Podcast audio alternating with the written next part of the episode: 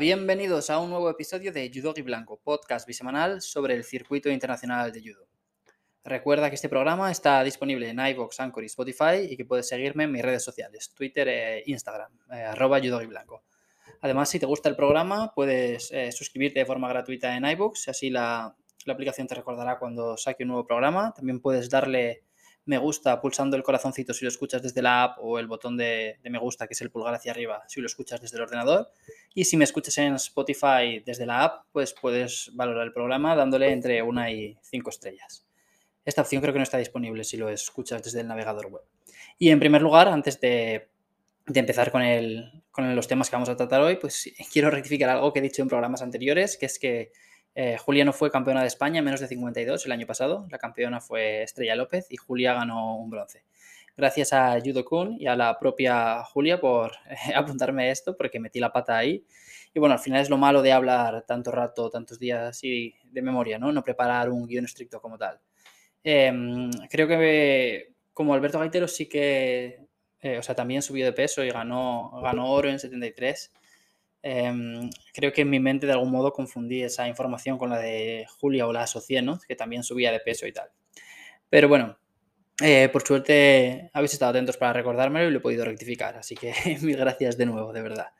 Y una vez aclarado esto, pues voy a empezar con el programa de hoy, que va a ser un poquito diferente. En lugar de ser monotemático, eh, me centraré en dos, tres temas de actualidad y bueno, voy a empezar con el que creo que ha generado más revuelo estos últimos días, que es la vuelta de los rusos al circuito competitivo, ¿no? quienes eh, no competirán como representantes de Rusia, sino que pelearán con el dorsal de la Federación Internacional de Judo, la IJF, que es el dorsal con el que, por ejemplo, vemos a los refugiados.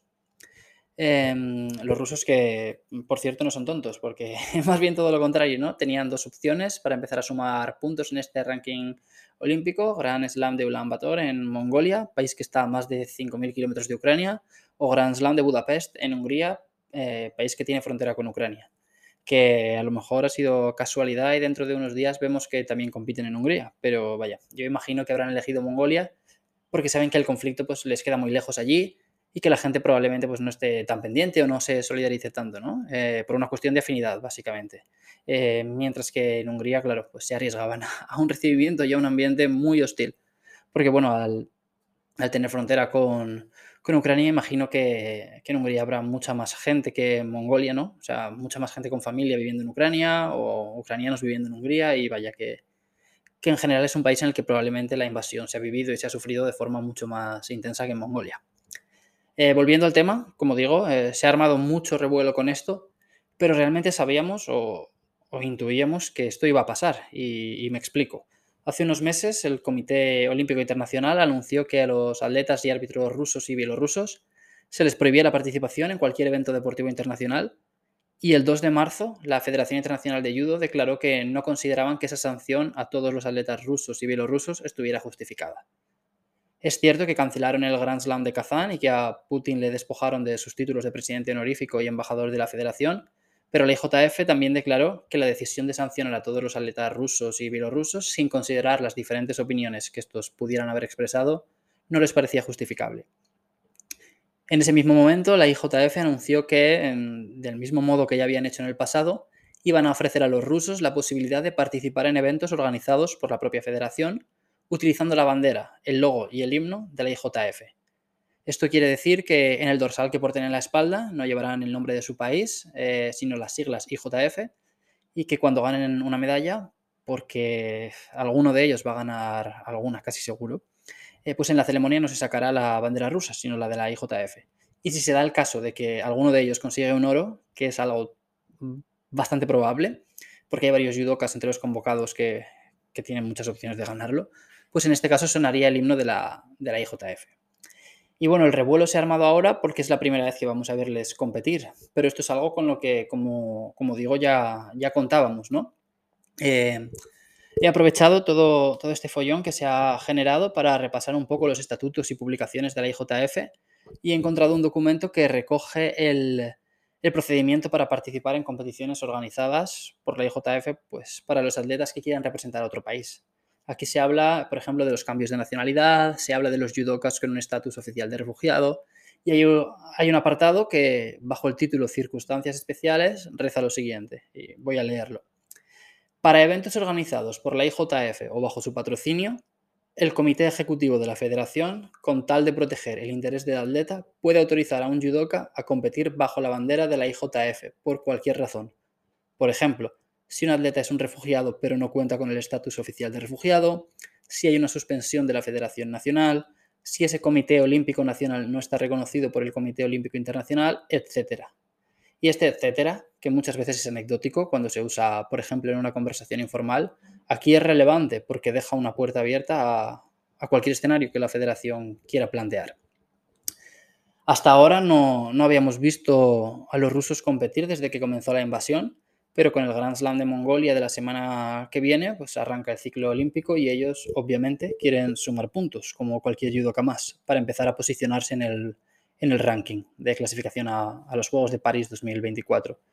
Y fue la semana pasada cuando vimos que en la convocatoria para el Grand Slam de Ulaanbaatar había eh, 28 atletas rusos, 14 en, en categoría masculina y 14 en femenina, convirtiéndose en el segundo país con más representación, solo por detrás de Mongolia, que son los anfitriones y que llevan eh, 26 y 27 o 27 y 28, no sé, una cifra por ahí. Entre los competidores rusos tenemos grandísimos nombres. Eh, por ejemplo, entre los chicos vemos a Damian y a Bashaev, que son los números dos del mundo en menos de 100 y más de 100. Tenemos a, a vigente campeón del mundo en menos de 60 y que ahora compite en, en, menos de 66, como ya comentamos por aquí hace unas semanas. Tenemos a Makhmadbekov, que el año pasado ganó oro en los Grand Slam de Baku y Kazán en menos de 73. Y bueno, entre, entre las chicas tenemos también a sus cabezas de cartel, por así decirlo, que no ocupan puestos tan altos como los chicos en el ranking mundial, pero por ejemplo vemos a Taimazova, que es la número 9 del mundo en menos de 70 kilos. Desde el punto de vista de los competidores rusos, pues es normal que quieran participar. Son atletas que han dedicado prácticamente toda su vida a esto, ¿no? Eh, probablemente sin él prácticamente, y que quieren seguir haciéndolo. Pero claro, en el otro lado de la balanza tenemos a todos aquellos que se han posicionado en contra de que los rusos participen. No por rechazo a los rusos en sí, sino como condena a todas las acciones emprendidas por su gobierno o por su máximo mandatario, ¿no? como, queramos decirlo. Y hablamos, claro está, de, la invasión a Ucrania, que ha sido condenada por mucha gente a lo largo y ancho del planeta durante los últimos meses, pero que sobre todo ha afectado eh, a los ucranianos. ¿no? Es una obviedad, pero bueno, y fue precisamente un judoka ucraniano o georgio-ucraniano, para ser más preciso, porque creo que nació en Georgia, el que desató el, debate. Y sí, eh, me refiero a, a Georgi Zantaraya, eh, mítico competidor que ganó seis medallas en mundiales, un oro, una plata y cuatro bronces, cuatro medallas en europeos, eh, tres oros y una plata, siempre representando a Ucrania, primero en menos de 60 y más adelante en menos de 66. De hecho, eh, como curiosidad, él se retiró tras los últimos Juegos Olímpicos en los que eliminó a Alberto Gaitero, en esa pelea tan larga en la que, en la que Alberto acabó con la cabeza y la cara vendada. Pues bien, eh, Zantaraya, que es una leyenda del judo ucraniano, publicó un post en su Instagram el pasado viernes, creo que fue, en el que reivindicaba que el deporte no puede quedar al margen de asuntos políticos, especialmente cuando hay una guerra de por medio, y en el que anunció que si los atletas rusos participaban en el Grand Slam de Mongolia, él renunciaría oficialmente a todos los títulos que consiguió, incluso al de campeón del mundo. Además, añadía que es una vergüenza que su federación deportiva favorita, que siempre pone énfasis en valores como la paz, la amistad y la unidad, esté apoyando de forma pasiva la guerra en Ucrania y que quiere recordar a todo el mundo que mientras unos se registran en el torneo, por los atletas rusos, pues eh, cientos de personas mueren cada día en Ucrania y miles de ellas viven bajo bombardeos. Como podéis apreciar, pues se trata de una declaración súper contundente, ¿no? Que acusa frontalmente a la IJF de apoyar de forma pasiva todo lo que está sucediendo en Ucrania, pero que de momento no ha conseguido lo que, lo que Zantaraya buscaba, que es la no participación de los rusos. Y a mí, la verdad es que me sorprendería que la IJF acabara vetando su participación, porque como hemos visto, pues siempre se han mostrado abiertos a ella desde el primer momento, y en no sé, incluso en sus propios estatutos o reglamentos o, vaya, la, la respaldan o contemplan que pueda darse. Eh, unos días después de este, de este post de Santaraya, pues la Federación Ucraniana de Judo lanzó un comunicado informando de que sus judokas no van a participar en ningún evento organizado por la IJF hasta que los rusos y bielorrusos sean sancionados. y hasta el presidente del Comité Olímpico Ucraniano, eh, Sergei Bubka, también se, también se ha posicionado en contra de la participación de los rusos en Ulan Bator, enfatizando que es necesario no invitar a atletas ni árbitros rusos o bielorrusos para proteger la unidad de las competiciones deportivas internacionales. Defendiendo la otra postura, pues tenemos en primer lugar el comunicado que lanzó la IJF el pasado 10 de junio, en el que anunciaba la participación de los rusos como atletas neutrales en el Grand Slam de Mongolia, donde argumentaban que todo aquel que apoye la guerra puede y debe ser sancionado, pero que cualquiera que no la apoye debe ver sus derechos respetados, ¿no? Y que tanto bajo las reglas de la IJF como bajo las normas del propio derecho internacional no existe ni debe existir una sanción por simplemente poseer una nacionalidad, en este caso la, rusa o bielorrusa, ¿no? Eh, claro, haciendo referencia a que los atletas no deben ser discriminados y excluidos simplemente por ser rusos o bielorrusos. Y además, eh, la propia IJF ha emitido hoy, 16 de junio, una carta respondiendo a la Federación Ucraniana de Judo, en la que sostienen que los valores eh, del judo siempre han prevalecido sobre, sobre las decisiones de algunos gobiernos de crear odio y división entre las naciones, que el deporte es el único puente para unir a las naciones, que no se puede considerar a los atletas responsables por las decisiones de algunos líderes, especialmente cuando estos judokas deciden competir en lugar de ir a la guerra, y que debemos permanecer unidos sin castigar a gente que no es responsable de las decisiones que toman otros, porque esto sería discriminarles y en nuestro deporte no hay espacio para la discriminación. Em, bueno, desde un punto de vista estrictamente deportivo y dejando al margen todos los demás factores, ¿no? Está claro que una competición con los rusos mejora porque tienen gente muy top en muchas categorías, pero claro, em, si empezamos a sumar la gente ahora los ucranianos y todos los demás que puedan unirse, pues desde un punto de vista deportivo, lo que parecía un, eh, un upgrade o una mejora respecto a competiciones anteriores mm, puede convertirse en, todo lo contrario, ¿no? Eh, porque claro, si los ucranianos ya se han retirado y no sé, imaginemos que hay algún otro país mm, cercano que decide solidarizarse con ellos, pues en este caso habría que plantearse si en este momento, ¿no? Y siempre desde ese punto de vista estrictamente deportivo, si sigue siendo favorable la participación de los rusos para el espectador, ¿no? Ya digo, desde el punto de vista de un hipotético espectador egoísta que solo se preocupe por el espectáculo deportivo y al que, al que le da igual el, conflicto. Em, más allá de lo deportivo, pues creo que hay argumentos para defender las dos posturas mm, y que al final pues cada uno elegirá su bando o se mantendrá al margen por un lado es súper comprensible que a los ucranianos y a muchos otros les parezca una burrada que en este momento los judokas rusos puedan participar porque pueden considerar que la IJF no está siendo lo suficientemente severa y que por ende pues está quitando la importancia al conflicto o incluso apoyándolo. De hecho, a nivel visual la imagen va a ser muy contundente, ¿no? Porque la metáfora visual de que la IJF respalda a los rusos, eh, al ver a los rusos competir con el dorsal de la IJF en la espalda de sus judogis, pues va a estar ahí. Em, por otra parte, pues también habrá quien defienda que la IJF ya canceló el Grand Slam de Kazán, como hemos dicho, que retiró los títulos de presidente honorífico y embajador de la federación a Putin y que además sigue sin permitir que se reivindique la figura de Rusia, al vedar dorsales, banderas e himnos, ¿no? Eh, ¿Que dejan participar a los rusos? Sí, pero no sé, a lo mejor alguien defiende que, esos rusos no están a favor de la invasión, pero que no se atreven a decirlo o por miedo a represalias, eh, no sé, y no solo contra ellos, sino contra sus familias, amigos y tal. Eh, Zantaraya decía que la mitad de los judokas rusos que participarán en el Grand Slam de Mongolia sirven en las Fuerzas Armadas eh, de Rusia, claro, y que, que muchos de estos judokas rusos apoyan la guerra abiertamente y que ni uno solo de ellos se ha posicionado en contra de las redes sociales. Lo de que sirven en las Fuerzas Armadas es cierto, pero desde el desconocimiento pues me gustaría saber si de verdad tienen opciones de ser enviados al frente, ¿no? O si simplemente se trata de uno de estos convenios que tienen algunos países, como por ejemplo Italia, que pues, en Italia los judokas que destacan les permiten enrolarse en los cuerpos de la policía, ¿no? por, explicarlo, por explicarlo de forma rápida, pero yo, mm, por ejemplo, no sé si van por ahí paseándose y poniendo multas, ¿no? Eh, yo creo que se dedican a desarrollar su carrera como judokas y una vez la finalizan ya en todo caso se incorporan al, cuerpo como tal. Pero ya digo, que esto lo digo desde el desconocimiento, o sea, no estoy 100% seguro de cómo funciona. Entonces yo no sé si los judokas rusos de verdad son militares como tal, en el sentido estricto, o si es algo similar a esto que acabo de explicar de los italianos y que forman parte de las Fuerzas Armadas, pero se limitan simplemente a, desarrollar su carrera sin ir a hacer maniobras y tal. Y bueno, en cuanto a lo de que no se posicionen en contra de su gobierno, es que no lo sé. Es, es muy fácil opinar aquí desde mi casa en Inglaterra, pero sinceramente, si, si Putin, ¿no? Este tío, este gobierno, como queramos decirlo, ha invadido un país ajeno, pues ¿qué será capaz de hacer contra aquellos que desde dentro de la propia Rusia se posicionen en su contra?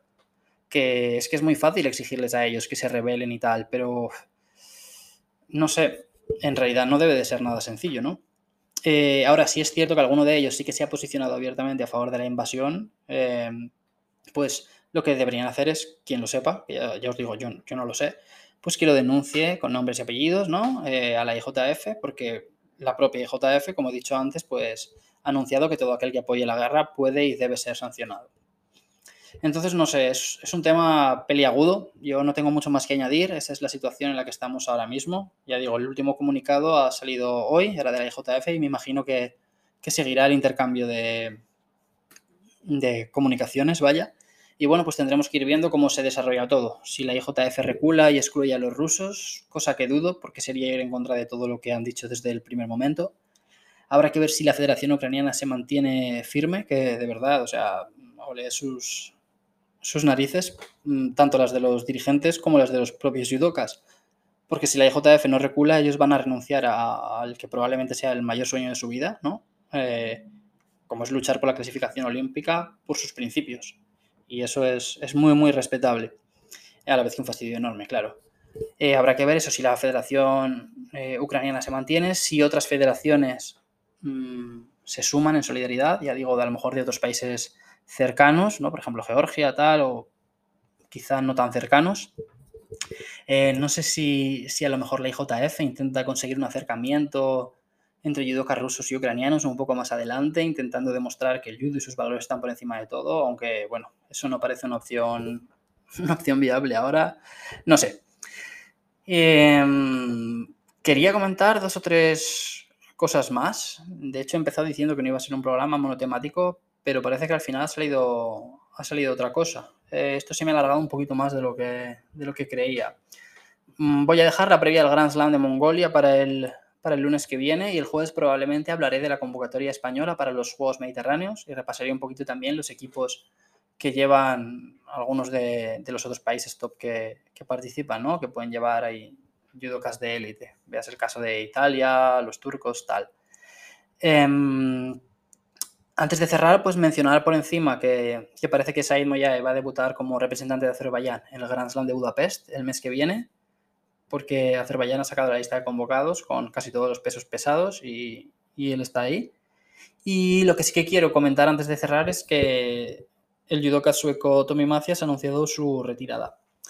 Es, es, una noticia importante porque él es el vigente subcampeón del mundo en menos de 73 kilos, fue campeón de Europa en 2019 tiene una medalla en Masters, 5 en Grand Slam, 6 en Grand Prix. Quizá le haya faltado una medalla olímpica para redondear su palmarés, pero en Tokio perdió contra el Kosovar Akil Jakova, una ronda antes de llegar a los cuartos de final, quedando así pues también fuera de cualquier opción de repesca. Y bueno, él, Macias, tras los, tras los Juegos Olímpicos subió de 73 a 81, donde los resultados no acabaron de llegar. De hecho, le incluí en el programa este en el que hablaba de judokas que habían cambiado de peso pero que todavía no habían conseguido buenos resultados en la, nueva categoría, ¿no? A los que les está costando un poquito adaptarse. Y parece que nos quedaremos con las ganas de ver cómo se habría adaptado a, esta nueva categoría. En el post de Instagram en el que anunció su retirada, también lanzó lo que parecía una pequeña pullita, o a lo mejor es que con todo este tema de, Rusia y Ucrania, pues ya se me ha desviado un poco la mente y veo veo mensajes y, y ultimátums y pullitas por todos lados, pero él dijo que dejaba el equipo nacional sueco debido a algunas controversias entre las partes implicadas y que, pese a que no era una decisión sencilla, era la decisión necesaria para mantener su pasión por el judo.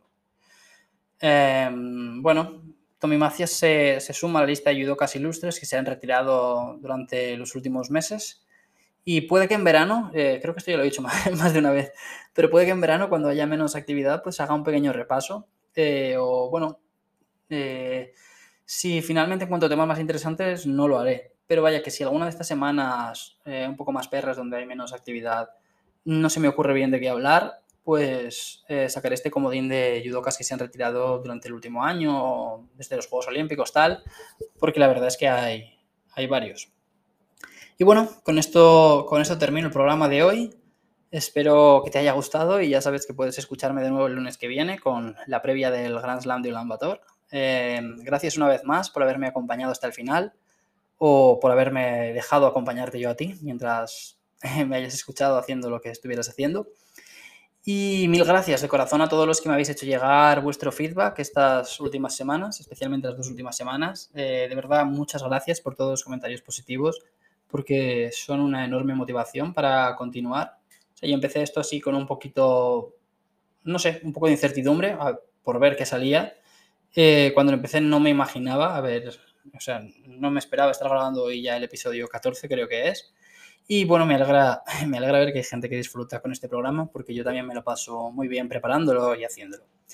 Y nada, eh, os deseo un feliz fin de semana a todos y si os ha gustado el programa, ya sabes, no olvidéis dejarme un me gusta en iVoox, vuestra calificación en Spotify, eh, podéis, por supuesto, dejarme un mensaje en mis redes sociales, en el post de Instagram que publico siempre para anunciar que he subido programa o, no sé, en la caja de comentarios de iVoox, pues podéis eh, decirme qué opináis ¿no? sobre la decisión de la Federación Ucraniana de Judo, la decisión de la IJF de permitir que los rusos participen, qué creéis que va a ocurrir, ¿no? O sea, un poquito de eso, vuestras, vuestras sensaciones. Y nada, voy a cerrar ya, ¿vale? Me, me despido. Chao.